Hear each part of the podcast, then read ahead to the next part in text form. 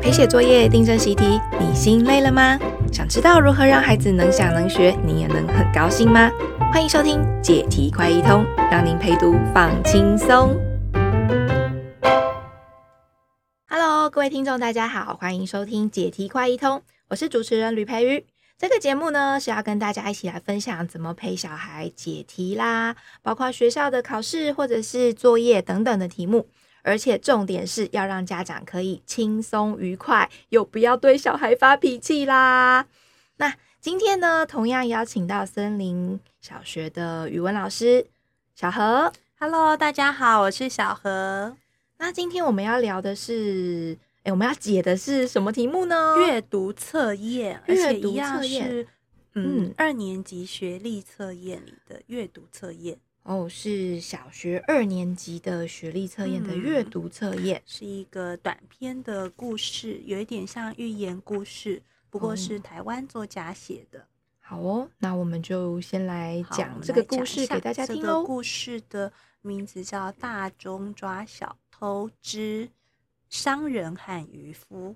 好，故事是这样的哦，有一个商人呢，有一天他要坐船过河，没想到。船刚到河心就翻了，商人掉在河里，抓住了水草，就开始喊救命。这时候呢，岸边有一个渔夫，看到有一个人掉到水里，他立刻赶到河中央。商人一看到渔夫，立刻叫着：“如果你把我救起来，我就送给你一百两黄金。”哇！渔人马上就救起了商人，而且把他送到对岸。谁知道？上了岸以后，商人却反悔了，只给了渔夫十两黄金。渔夫向商人说：“刚刚你在水里还说要送我一百两黄金，现在怎么只给十两黄金啊？”商人一听，生气的回答：“你一天是能赚多少钱呢？现在我一下子给了你十两黄金，你还嫌太少啊？”渔夫的自尊心受到了打击，只好。很难过的走开了。过了一段时间，商人到别的地方去做生意，他乘坐的船，唉，又沉到水里去了。巧的是，上次救他的渔夫也在这条河上，而且就在他附近。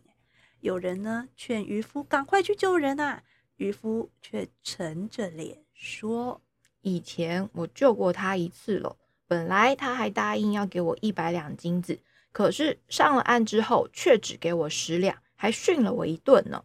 一边说着，一边把船划走了。大家猜商人怎么啦？商人最后就沉到河里面去了。好，以上就是我们二年级基本学历测验一百一十年的阅读测验考题。哇，所以这个故事是有个商人，他掉在河里，嗯，两次。对，都遇到同一个渔夫。对，那这个渔夫第一次救了他，然后得到了钱，但第二次就不救他了。啊，对，因为他第一次救他的时候，他被打折。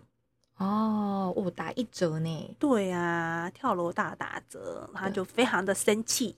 哦，所以第二次这个商人又成。沉到河里的时候，渔夫就不想救他了。嗯，他就不爽救了。哦，然后最后这个商人还沉到河里面去。对，不知道他死了还是活着。哦，所以是一个得到教训的故事吧？嗯嗯。那我们现在来看看哦，这个考题怎么考二年级的小孩呢？第一个题目是说，故事的第六段写到，渔夫却沉着脸说。请问“沉着脸”的意思是什么？好，那这里呢，就是在考小孩的阅读能力了哈。那小孩可能会不知道“沉着脸”是什么意思。好，那怎么办呢？好，如果呢，小孩他写错了这一题呀，爸爸妈妈可以跟小孩讨论一下。好，就是呃，判断的方式一样哦，不是用背的。上一集我们也讲过哈，当小孩有字义不会的时候，先不要让他们打开字典或是上网查，好，只要回到文章去读读看就好了。好，我们回到原文里头，他说：“有人劝渔夫赶快去救人，渔夫却沉着脸说：“哎，来，请问现在沉着脸说，那渔夫脸上的表情可能是什么？”哦，所以可以问小孩，让小孩试试看，对不对？对，以前我救过他一次啦。本来他答应给我一百两金子，可是上岸之后却只给我十两，还训了我一顿呢。对，哦、嗯，感觉这应该是一个臭嘟嘟的脸，对不对？哈，臭嘟嘟。对，哦，所以应该臭，不太开心吧？嗯，好，那我们现在来看四个选项喽。哦，小孩心里有一个不太开心、脸很臭的画面。好，来一心情不好的样子，二大声说话的样子，三把脸遮住的样子，四低声说话的样子。啊，答案是几呢？哦，所以照照刚刚讲的那个情绪，应该就是一嘛，心情不好的样子。嗯、是的，哦，所以呀、啊，各位爸爸妈妈，如果小孩呢，他搞不懂沉着脸是什么意思啊，你不要让他用背的，啊、哦，请他回到故事里头来推敲，用猜的猜猜看，好，那慢慢的，他可能一开始猜不到，可是猜的经验多了，哦，阅读经验多了，他就会越猜越准了。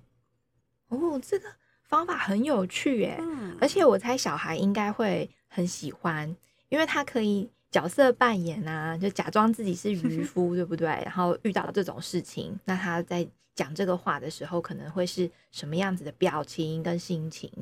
啊、呃，对，而且他甚至还可以像刚刚你一样，哦，他用各种不同的心情来念念看这个句子，然后试着体会这个故事里的渔夫大概他的情绪是什么。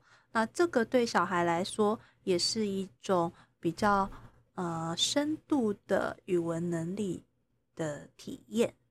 嗯。啊，然后当然体验看看之后，再回过头来看这个，诶，选项里面有没有接近的意思，或者是比较合理的。嗯，对，所以我们时常在谈的啊，都是让小孩回去感觉这个角色的情绪啊，回去想象这个角色的表情啊，甚至想象他的语气，所以他心中是有画面啊，有人物、有情感在流动的。哇，那这是一个非常活络的语文教学哈，他的心智是不断的在转动的，真的耶，我我也跟着脑袋里有画面了，真的就不用去背了耶吼。嗯，真的，我们小时候背很多都觉得语文好无聊哦，可是语文其实是非常有趣的哦。嗯，那我们再来看下一题，下一题他问说，根据故事的内容，你会建议商人应培养哪一种品德？哇，真的是要来给一个教训了哈！从我们从小都上过很多这种课了哈，做过很多这种题目啊。选项一：孝顺；二：守信；三：温柔；四：勤劳。啊，我想全台湾的小孩应该都可以选出答案。嗯，就是守信啊。对呀、啊，哦，不守信就会沉到河里去了，好可怕。对啊，人家就不会想要来帮你了，这样子。嗯，对，可是啊，如果在学校里头呢，我在生小跟小孩讨论这个文章啊，我还有很多其他想跟他们谈的诶。哦，真的吗？还可以谈什么？嗯，嗯，我觉得相较于商人啊，我会很在乎另外一个主角是渔夫。嗯，对，渔夫，渔夫他第一次救了他，那被打折之后呢，第二次。他就不想救了，对，诶，到底这个渔夫为什么不想救啊？嗯，因为他说，呃，拿的钱变少了嘛，而且还被教训了一顿啊。嗯，好，那这个渔夫是个怎样的人啊？嗯，渔夫哦，对啊，这样好像有点狠心诶，就让他沉下去了，因为没有拿到那个他说的钱，然后又被训了一顿。嗯，所以就，嗯，让他自己沉到河里去。对，所以呀、古代的人用这个故事呢，在教训人。可是现代的人哦，带小孩来读这个故事的时候，我们应该要用一个现代的眼光哦，再重新看这个故事哦，你就会看到很多不一样的重点，对不对？哦，这个他，我当然可以说这个商人不守信用，可是。这个渔夫也未免太狠心了吧？哦，竟然因为一个人上次想省一点钱，下一次他就不愿意救他了。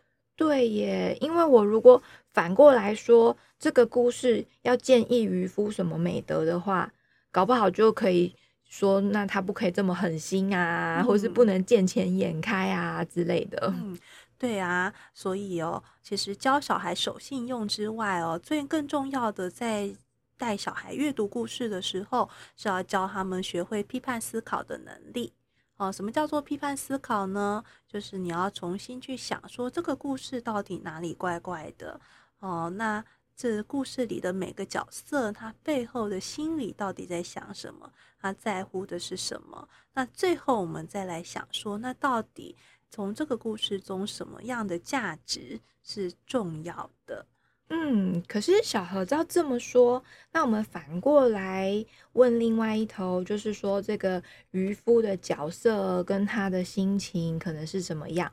那万一小孩他就是很认同说，那他就是应该要让这个商人得到教训啊，那这样怎么办呢？啊？我们要怎么跟小孩谈下去？哦，对耶，我相信哦，我们有的小孩如果他。平常遇到的是比较严格的环境，哦，是容易呃受处罚的环境，哦，还遇到类似的事情的时候，他可能真的会认同哦，嗯，觉得对，这样不守信用的人，哦，就是要让他沉到河里去，哦，所以当小孩这样想的时候，我的想法不一样，哎，我觉得更需要跟这样的小孩多做更多的讨论，哦。嗯难道小何，你的意思是说，嗯、呃，不守信用的人也不一定就要教训他吗？哦、呃，对呀、啊。比方说，我们可以带小孩想一想，这个商人为什么后来会反悔啊？他明明答应给人家一百两黄金，这个是故事里没有讲的嘛。嗯，那这个商人为什么后来只给了十两黄金？他真的只是小气吗？如果他不是小气，那他可能有什么缘故？哦，小孩应该会乱讲一通吧？会不会说他就是没钱呐、啊？其实他根本没有那么多钱。嗯，对，有可能他根本没有那么多钱，对不对？还有有可能他是一个辛苦的生意人哦。他当下在那个命快没的时候，他很紧张。可是他忽然现在清醒的时候，他他想起来了自己。还有生意做生意上的困难哦，于是他就反悔了。哇，那这个还要让小孩设想很多种可能性哎吼，好像要运用一点那个想象力，或者是自己再去编更多故事。嗯，对啊。那另外呢，就是这个渔人到底，这个渔夫他到底比较重视什么啊？从这个故事里的看。从这个故事里面看起来，他重视、他在意的就是说他没拿到 那个钱嘛，然后被骂啊，就他就心情很不好嘛，这样子很不爽啦。嗯，好，对，我觉得这个故事把人写得很扁平哦，他就是让这个渔夫好像就是一个很在乎钱的人，对不对？嗯，我看起来钱比命还重要哦。当这个人。他少给了钱的时候，下次他竟然连命都可以不顾了。好，那这时候如果我们教小孩守信，可是我们真的是要教小孩这个故事吗？诶，我觉得这个让我联想到，就是小时候爸爸妈妈都说不可以当那个放羊的小孩啊，嗯，因为你那个开玩笑说狼来了，然后人家来救你。就发现是假的，那之后你又在喊狼来了的时候，人家就不要救你了。对，人家就不救你了。对，哦，这样的古时，这是一种比较古老的方式哦。所以其实说实在啦，嗯、我们在二年级的小孩里面放这样的阅读测验，然后呢，还用这个故事来让小孩选择守信。哦，这个题目其实是应该要再斟酌跟考虑的哦，因为这可是一个比较古老的价值观哈。那这个故事背后也有它残酷的那一面，所以在跟小孩讨论的时候呢，还可以再问小孩以件事。好，第一个我们可以跟小孩说，这个故事是一个古时候的故事。好，那古代的人为什么要编这样的故事？嗯，为什么？难道古代的人真的那么残酷？他们只要人不守信用，下次就让他沉到水里吗？真的吗？这是真的吗？好像也不会这么严重吧？也不会吧？哦、嗯，那个人心古今并没有差那么多嘛。嗯，哦，所以今人会觉，现代的人会心软，古代的人当然也会心软啊。嗯，好，那假如这个故事不是真的，那编故事的人为什么要这样编呢、啊？嗯，编故事的人就是想要教训，想要说人不可以不守信用，否则呢，你就会被惩罚，你就会得到报应。嗯，是的，哦，所以这个故事呢，他就是用恐吓的方式哦，在教小孩哦，他想要恐吓法暗示小孩说，如果你不守信用的话，以后人家你可能会遇到生命上的危险。好，那所以在跟小孩讨论的时候，我们也要再想一下，好，这是一个跟生活、生命教育有关的事情哦。就是到底我们要教小孩什么？哦，到底在这个故事中，守信是重要的，还是生命是重要的？嗯，真的耶。虽然守信重要，但总不能另外一方就见死不救，也是。嗯也是一种不不太对的行为嘛，嗯，对呀、啊嗯。那当然最重要的啦，我们要跟小，我们还是要倡导，我们不会鼓励人因为这样就不守信用嘛，不至于哦、嗯。我们依旧要教小孩守信用哦，这个古今是如一的哦。所以大人其实要真的仔细的想一想，到底我们为什么要教小孩守信啊？守信的重要性应该不是为了。保命吧，那守信真正的价值是什么？为什么我们要教小孩当一个守信用、当一个诚实的人？哦，当一个呃有信用的人啊？嗯，那到底为什么？这样子人家才会愿意跟他交往啊，喜欢跟他在一起呀，会相信他呀？嗯嗯。对，这是一部分哈，可以跟人有很美好的关系。那守信其实还有另外一个，其实是对自己的承诺吧。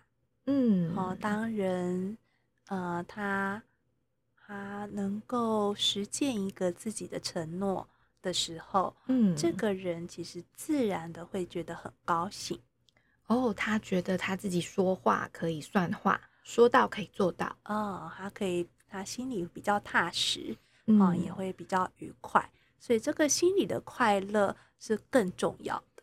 哇，那我知道了。反过来也可以讲说，那这个渔夫如果他没有拿到钱，但还愿意去救人，哇，那这个故事就太棒了。就更值得讨论了，对不对？为什么愿意做这个事情？是啊，这个故事的意涵就更丰富了啊！所以，如果遇到这样的故事，因为坊间哈，未来阅读测验哈，或者考卷上，也许还有很多类似这样的考题，或课本里也会有类似这样的文章。那我们都还可以再跟小孩做更多的讨论，哦，甚至啊，我建议爸爸妈妈可以跟小孩一起改写，像刚刚培育做的事一样，跟小孩一起试着去改写这个故事的结局。假如这个故事最后，呃，不是渔人把船划走，商人沉到河里，那有什么可以怎么改写它，让这个故事更有意思，而它依旧保持了守信用的价值？哇，我觉得。这样子来讨论一个阅读测验的故事，真的是太有意思了。嗯哼，那我今天回去就来跟我们小孩试试看好了，因为真的每一张考卷或者是每一个习作的后面，一定都有一个短篇故事的阅读测验。嗯，真的是啊。对小孩来说，呃，更重要的是去翻动、重新翻动这些过去古老的价值啊、呃。我们呃，古代的呃，古老的传说里，当然有一些美好的价值会流传下来嘛。哦、可是这些价值之所以有意义，不是因为它很可怕或者是它带着威胁感，而是这些价值本身的存在对人来说就有很重要的意义。那其实带小孩去真正认识这些价值，然后翻动古老的传统，哦，就是改变，至少我们可以走脱过去的文化，在这个心灵上的束缚，哦，对小孩来说是非常重要的。哇，真的是太棒了，太棒了！这集觉得好有收获哦。嗯，在面对阅读测验，一个是可以带着小孩回到文本，试着自当里面的角色，哦，来去理解那个语词的意思，好，或者是可以跟小孩聊更多的关于故事里面的价值哦。这样子陪小孩写作业、写习题，一点都不觉得是一个功课了。对呀，而且小孩的语文能力会更好哦，也不用担心没话可以聊了。嗯，太棒了！那各位听众朋友，不晓得你是不是听得也很高兴呢？如果喜欢我们的节目，记得要订阅跟分享哦。